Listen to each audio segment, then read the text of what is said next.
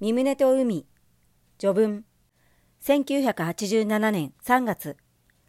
レバレント・ムーンははるかに遠くまで及ぶ目標と広範囲な内容のビジョンを持った人です。そのビジョンはこの世界特にそれを占有している人類が神様との関係を結ぶために創造されたという確信に基づいています。ところが人類歴史と現在までの出来事は私たちがそのような人ではないことを全く示しています。私たちは神様に喜びと栄光を返す代わりに、あるいは互いに尊敬と愛を持って生活する代わりに、個人主義的な闘争と顔面な無知で歴史を継承し、現在もそれに参加しています。人類歴史を通して苦しんだのは人類自身だけではありませんでした。親の立場と心情から全てのものを創造した神様は、自分の子供たちの人生により多くの惨めさをもたらした不注意な行為から来る苦痛に間違いなく絶叫しています。人はこの神様の苦痛と人類の悲惨さを感じるとき、どのように反応するでしょうか？人はこの危機に陥った世界にどのように対し、過去の偉大な預言者たちや宗教指導者たちがやり残した仕事をどのように引き継ぐであろうか？十字架を取りて我に従えとの呼びかけを聞く人は、どのようにしてその呼びかけに真に応え、その意味するところを十二分に生き抜くでしょうか。レバレント・ムーンは幼い頃より忍耐し、苦痛を味わいながら、これらの疑問に思いを集中させてこられました。何年もの間、聖書を研究し、熱心に祈祷し、そしてその調査結果を厳密にテストする毎日の生活を通して、これらの答えを発見されました。レバレント・ムーンは解決するにはただ言葉を語るだけではダメであり、毎日の生活の中でそれらの言葉を現実に実行しなければならないことに気づかれました。先生が始めた新しくかつこの世界にとって極めて必要とされるメッセージをもたらすという骨の折れる仕事については、ある程度文書によって示されていますが、未だに十分ではありません。この本の中に含まれている13の説教と数多くの抜粋は、レバレント・ムーンのビジョンの一部です。実際、それらは神様を男性たち、女性たちの生活の中に、そして世界を神様の懐の中に呼び戻したいと、真に願っている一人の人の大いなる希望と、実際的な計画を示しているのですから、一部でも特別のものです。レバレント・ムーンがある企画に自らの手をつけ、心情を向けるときはいつでも、それが大きな計画であろうと、小さな計画であろうと、この一つの願いによって動機づけられています。それゆえに海についてのビジョンもその例に漏れません。レバレント・ムーンは人類が長い間の貧困と広範囲に及ぶ暴力のために大きな痛手を被ってきたことを認識しています。私たちの地球の環境も同様に何世紀にもわたって続いているとどまることを知らない愚かな使い方、すなわち乱用によって苦しめられています。人類はその外的な技術発展を導くだけの内的感受性、霊性を発達させることに完全に失敗しています。このようにして私たちは世界基準での生存を脅かされる一つのジレンマに直面しています。レバレント・ムーンはこのような状態を世界的スケールと個人的スケールの両面において癒す仕事の必要性を認識しています。善なる世界を持つためには、その中に善なる男たちと女たちがいなければなりません。善なる男性たち、女性たちを持つためには、まず第一に、善なる神様を中心とした家庭の中で育てられた善の子女たちがいなければなりません。そのような家庭から善なるコミュニティ、社会、そして国家が成長、発展することができます。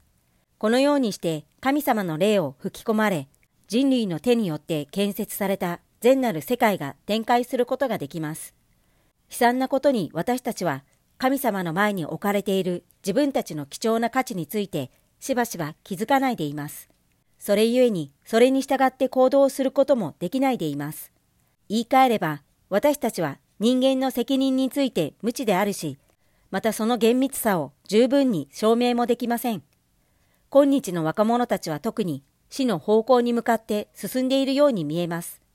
この混沌とした世界の中に愛なる神様の存在を経験するのは難しいと感じるのです。その結果、彼らは諦め、麻薬や未成熟で不道徳な愛や自己目的の達成のみを追求する霊障的な生活様式、そういう破壊行為の中に自らの絶望的生活を送っています。レバレント・ムーンのメッセージの要の一つは、私たちには目的ある生活、つまり神様の本質である愛を体験し、それを証明する生活が与えられているというものです。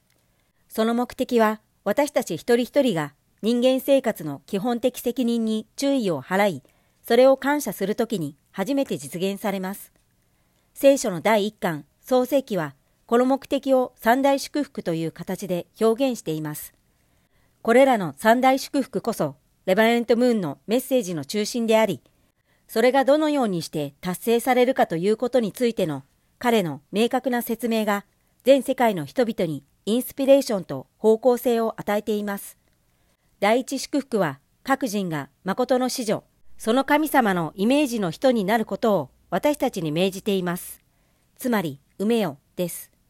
第二祝福は神様を中心とした結婚と家庭を通して表現される男と女の成熟した永続する愛の達成によってこれを発展させることを私たちに命じています。つまり、植えよです。従って子女たちは螺旋形に拡大する愛と安全な環境の中で育てられることができます。この最初の2つの祝福の上に築かれる第3祝福は、宇宙の中で人類が適切な位置を占めるように勧告します。つまり、地に道を、地を従わせよ、また海の魚と空の鳥と地を動くすべての生き物を治めよ。人類は実際、貪欲と利己主義の代わりに、神様の慈愛によって力を与えられ、神様を中心としたこの世界の管理人となります。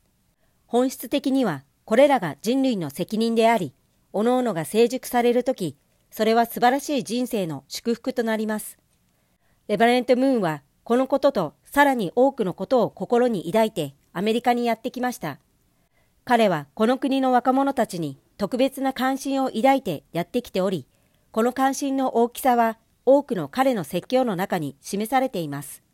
先生は驚くほど多くの数の企画を始めたけれども、先生の努力の中心ポイントは、この国の若者たちを育てることであり、そうすることにより、アメリカの未来に、そして世界の未来が身胸の方向へ、つまり地上天国設立の方向へ向かうようになることです。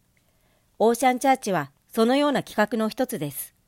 レバレント・ムーンがしばしば言われるように、未来の関心のある人は誰でも海洋に目を向けなければならないからです。レバレント・ムーンは公式には1980年にオーシャンチャーチを始められましたが、すでに海洋での活発な漁業活動に10年以上の期間を費やしてこられました。しかし、先生が海へ行くのは単に漁をするためではありません。先生は祈祷と瞑想をするためにそこへ行かれました。先生はあらゆる種類の過酷な条件のもとで行われたこの期間の重労働の中から、現在のオーシャンチャーチの設理の中で展開されている具体的な計画を設定することができました。ここに述べられた説教は、それらのアイデアの発展を記述したものです。海洋は世界の中で最も豊富な資源です。それはまた世界で最もデリケートな資源です。海洋を正しく使用するために男たちも女たちも最も優れた人になるように訓練を受けなければなりません。もしそれ以下の基準で海洋が用いられるならば、それもまた取り返しのつかない時点に至るまで略奪され、汚染されるでしょう。現在、すでにそうされている、その他の秘蔵世界の数多くの側面と同様に、この道を免れることはできないでしょう。レバレントムーンの願いの一つは、海へ行く人たちは、それに関連したコミュニティと事業が正しく鼓舞されて、海へのアプローチの仕方をうまく結合することにあります。もし私たちが自分は善なる家庭の立場にいるべきだと理解したならば、私たちは全体の利益のために海洋を用いたいと思うはずです。さらに私たちは適切な保存と管理による海洋資源のバランスの取れた開発に関心を持つでしょう。レバレントムーンの説教の多くが海洋の持つ可能性と同様、それを保護し管理する必要性についても触れています。海洋資源が世界の上を十分に満たすために大いに利用されるようになるというのが彼の最大の希望の一つです。これらの問題やその他の関連した問題の解決の始まりは、献身した個々人です。以下の説教の中で、レバレント・ムーンが海洋のあらゆる側面を教育のための一道具と考えておられることに気がつくでしょう。どのような細かいことも、この目的にとって重要でないものはありません。先生は若い男性たち、女性たちに船の管理方法を訓練する際、全世界に責任を持つ精神を持ってそれを行うように要求します。また先生は、マグロ取りの方法について詳細に語る際、しばしば困難で、時には危険であるようなことを未来に横たわっている、より大きくて冒険的な企画に取り組む精神を持って成し遂げるように彼らに要求しました。レバレンドムーンにとって海洋は教室であるにとどまりません。それは教会の大聖堂でもあります。それは毎日の現実を学ぶ場所であるにとどまらず、心を塞ぎ、思いを堕落させるものがほとんど存在しない場所でもあります。海洋の上に出ると、現代生活からの圧迫も見えもなく、若者の心は自然に解放されていきます。海では自然の力が人間よりもはるかに大きいのです。太陽が海上に昇るとき、全水平線が開け放たれ、心は偉大な思想へと啓発されます。波が船を揺り動かすとき、生活のリズム自体が心の中で鼓動を始める。人は様式、力、美、そして豊富さを持った偉大なパノラマの一部を感じないわけにはいきません。そこでは神様の存在が鋭く感じられ、また明確に知ることができます。イフの念は普通の経験、ほぼ毎日の出来事です。以下の説教によって、レバレント・ムーンがその存在の確信に触れるまさにこれらを体験しているということをあなたは知ることができます。